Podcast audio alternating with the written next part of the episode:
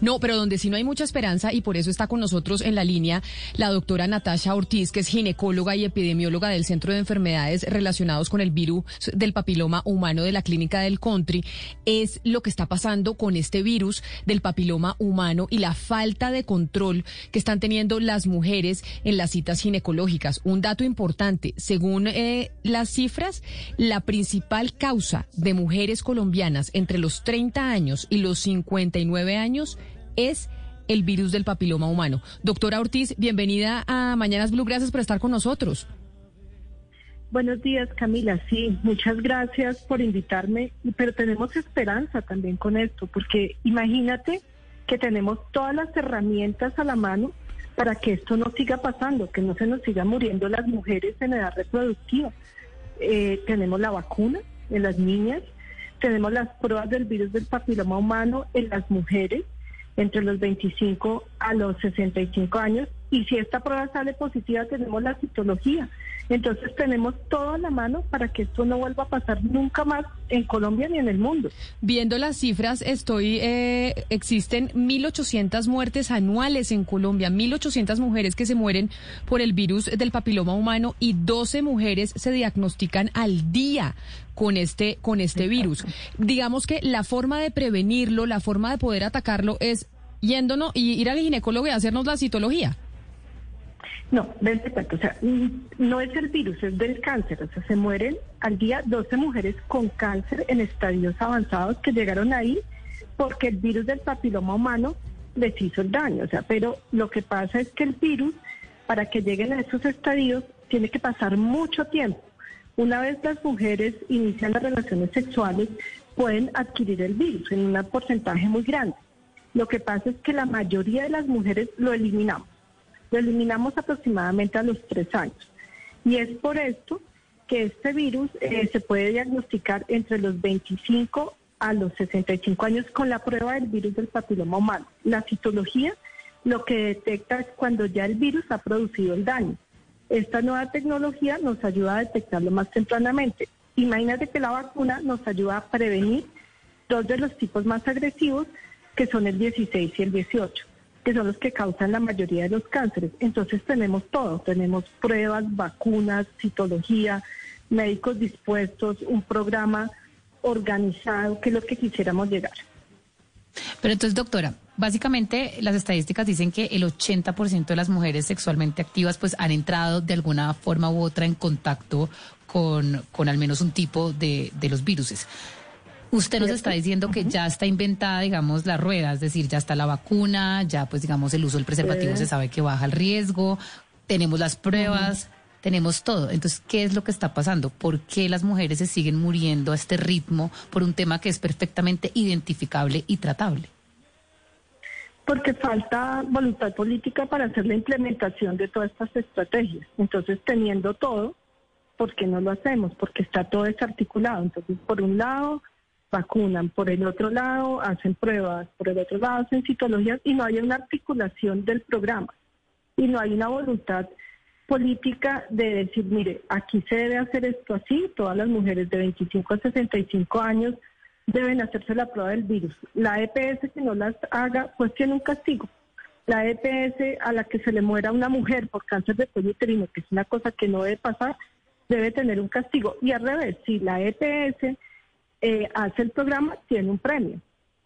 Está todo, está todo, todo inventado eh, y tenemos que tener más difusión también eh, para que las mujeres conozcan esto, tanto mujeres como hombres. Y uno exija, como mujer, exija que se le hagan estos tratamientos, se le ponga la vacuna, pero entonces, pero doctora Ortiz, precisamente como estamos haciendo la difusión, una mujer que nos está oyendo ahorita en edad reproductiva dice, oiga, existe este riesgo del virus del papiloma humano que puede desencadenar en cáncer de cuello uterino. Muchas mujeres entre los 30 y los 55 años en Colombia, la principal causa de muerte es esta. Entonces, la que está escuchando dice, ¿qué debo hacer yo? No solo ir a hacerme la citología, pero ¿qué más? No, la mujer debe ir al centro, al sitio de salud y no es la citología, es la prueba del virus. Es la prueba que la prueba reemplazó a la citología. No la sacó, pero la reemplazó, porque si hay mujeres que se hagan citología, la citología falla en 50. Entonces, ¿aquí qué pasa? La mujer entre 30 y 65 años debe acudir al centro de salud o, donde la EPS tenga dispuesto que hagan el programa de tamización de cáncer de cuello y decir, a mí me hacen la prueba. Si la prueba sale positiva, ahí sí se hace la citología. En caso de que estas salgan positivas, la mujer debe exigir que, se la, que les den una respuesta. Y además, debe haber entes eh, que le digan a, las EPS, usted tiene tantas mujeres con citologías positivas, con pruebas positivas, y usted no ha hecho nada. Entonces es de parte y parte porque además hemos hecho, hemos hecho varios estudios donde las mujeres estamos cumpliendo. O nos hacemos la citología o nos hacemos la prueba.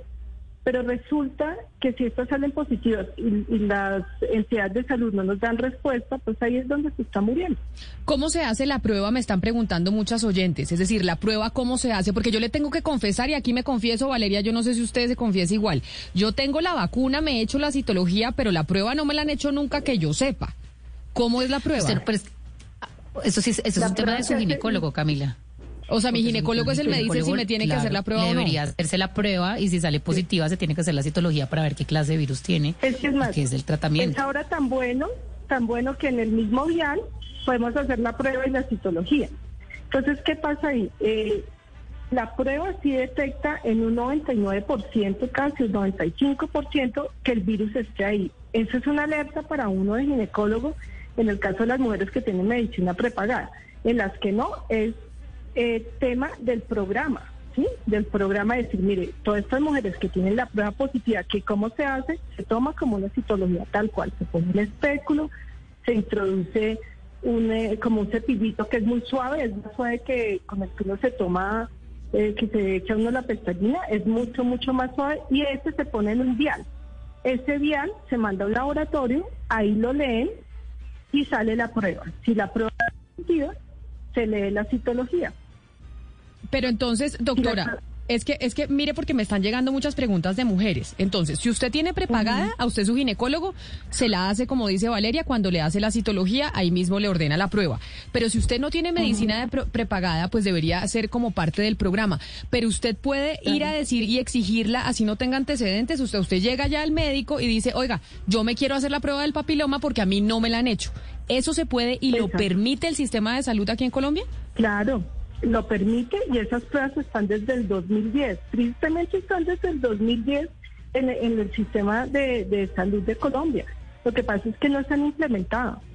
El, eh, el problema de este cáncer es que es un cáncer de mujeres mucho más pobres que el cáncer de mama. Entonces nosotros somos como la voz de las mujeres que no tienen pues ni la parte económica ni cultural para poder luchar por esto. Entonces, eso está desde el 2010, las vacunas están.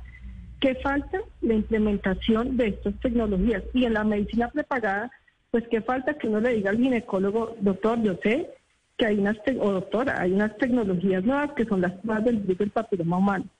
Eh, quiero que me haga Doctora, porque estamos viendo que esto es un tema, pues según las cifras que, Camila nos contó al principio de la entrevista, pues es un tema muy grave de salud pública. Y usted nos está diciendo que están todas las herramientas, pero hay una falta de voluntad política para articular todas estas formas de prevención y pues además hacer educación alrededor del tema. ¿Quién es la cabeza, la persona encargada de articular todo esto, de generar la política pública para que esto en realidad pueda eh, ser asequible para todas las mujeres del país? Es decir, es el Ministerio de Salud, son las secretarías, son las EPS. ¿Quién debería ser la persona encargada de articular todo esto?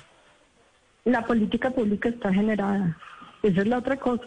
La política pública están las resoluciones, están los acuerdos y ahí el ministerio tiene unos topes que deben cumplir las EPS para, para implementar esta, esta transición de cambio de programa. Eh, ¿Qué falta ahí? Falta un poco más como de difusión, de conocimiento y de que el ministerio, las entidades de control digan, usted ser tal, ¿por qué no le ha hecho a estas mujeres si usted tenía que hacerle a 200 mil mujeres en este año resulta que no tiene sino cinco? ¿Qué es lo que está pasando ahí? Y poner los ajustes correspondientes. Eso es lo que está faltando, más educación y difusión, porque por eso les agradezco que nos den esta oportunidad de que podamos hablar y decir, mire, existe esto, conozcan. y que nos ayuden. Pero doctora Ortiz, también eh, nos preguntan los oyentes o las oyentes principalmente, si usted tiene la vacuna, si usted se vacunó, igual debe pedir la prueba del papiloma, o sea, igual cuando vaya a su médico, así esté vacunada, pida la prueba. Con mayor razón, y te voy a contar, la vacuna solamente tiene dos de los 15 tipos que causan los cánceres de cuello uterino, que son el 16 y el 18.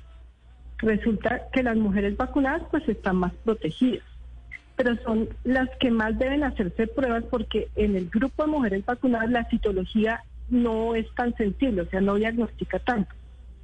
¿Por, qué? Porque la mujer está vacunada. Entonces, en ese grupo, con mayor razón, deben hacerse las pruebas. La otra ventaja es que si la prueba sale negativa, como puede ser en la mayoría de las vacunadas, la mujer no debe hacerse nuevamente control sino cada cinco años. O sea, eso es una maravilla para el sistema. Y resulta que a los cinco años uno vuelve y se hace la prueba. Y si la prueba sale negativa, pues vuelve así cada cinco años. Si sale positiva, se hace la citología en vacunadas y en no vacunadas. Pero entonces ahí lo que pregunta otra oyente es cuál es el tratamiento. O sea, sale positiva la prueba del papiloma cuando uno ya la pidió. Le salió positiva la prueba, entonces le dice al médico, hágame la citología.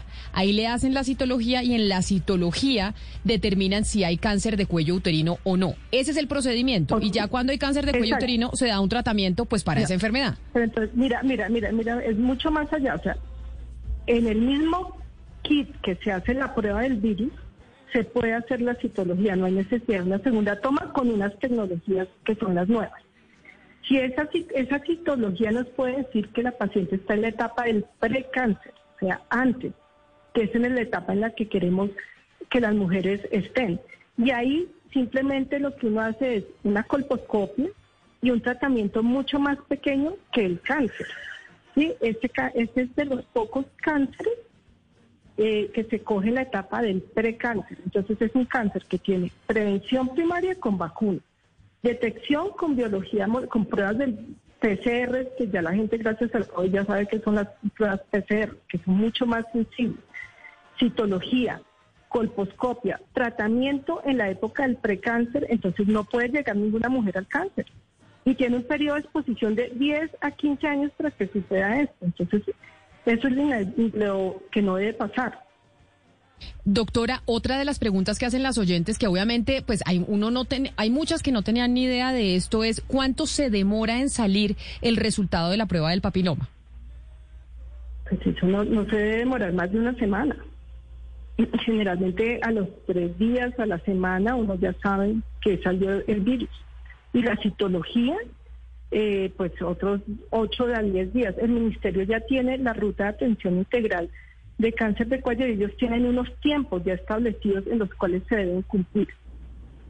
Pues me parece que es un llamado. Más de un mes, no, no, no, no, puede pasar más de un mes sin que uno sepa eh, su resultado, no, no puede pasar más de un mes. Doctora, y una pregunta que también nos están haciendo los oyentes es si el uso del preservativo sí previene la transmisión o no, porque está, hay, hay como teorías que dicen que igual el uso del preservativo no lo previene. El uso del preservativo no lo previene totalmente, pero sí ayuda a que uno lo elimine, porque le quita eh, la carga al cuerpo para... Eh, yo, yo les digo a mis pacientes, eso es como el tapabocas. Si usted tiene tapabocas, tiene menos riesgo de infectarse contra COVID. Si usted tiene el virus del papiloma humano, pues se puede infectar del virus, pero el cuerpo, el mismo organismo, las defensas sacan el virus. Y por eso ayuda a, que no haya VIH o a las otras enfermedades de transmisión sexual. Pues a mí me parece muy importante esto que este llamado que usted nos está haciendo, doctora Natasha Ortiz, ginecóloga y epidemióloga del Centro de Enfermedades Relacionadas con el Virus del Papiloma Humano de la Clínica del Country. Gracias por atendernos, por hacernos este llamado. No sabe la cantidad de mujeres que nos están escribiendo y creo que respondimos casi todas las preguntas que ellas tenían sobre esta prueba del papiloma, que debemos pedirla como mujeres. Cuando vayamos al médico, dígale a su ginecóloga, hágame la prueba del papiloma, que no es igual a la, citología. Doctora eh, Ortiz, mil gracias por haber estado aquí nosotros. Bueno, a ustedes muchas gracias por darme la oportunidad de hablar de este tema.